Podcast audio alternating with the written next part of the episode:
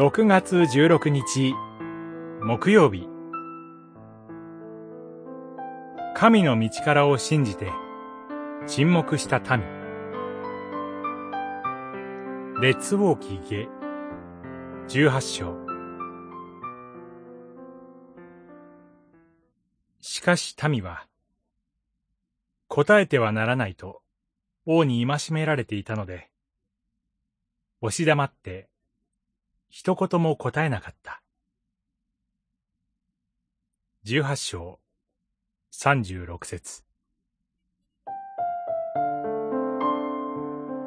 ユダの王ヒゼキヤは二十五歳で王となり、二十九年間王位にありました。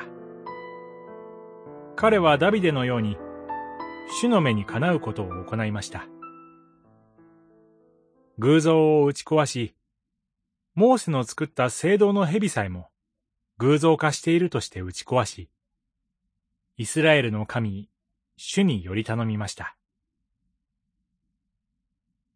アッシリアの王、センナケリブは、ユダの砦の町を占領した後、ラブシャケを大軍と共にエルサレムに送って、こう言わせました。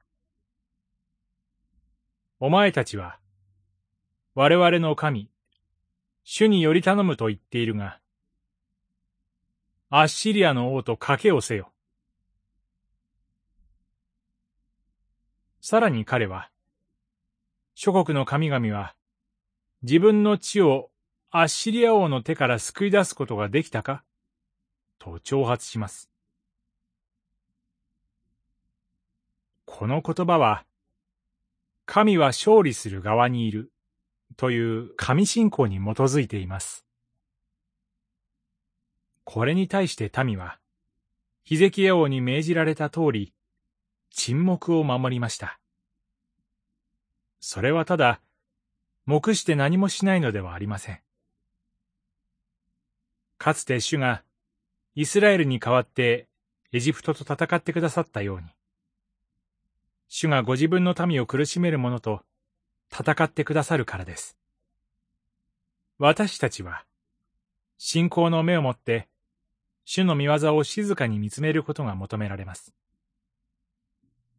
私たちにとって最大の敵は罪と死の力ですが、イエスが私たちに代わって戦ってくださり、勝利されました。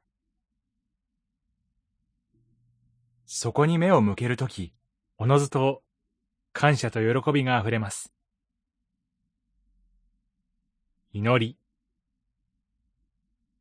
私たちに代わって戦い、勝利してくださる主の御業を覚えて、感謝します。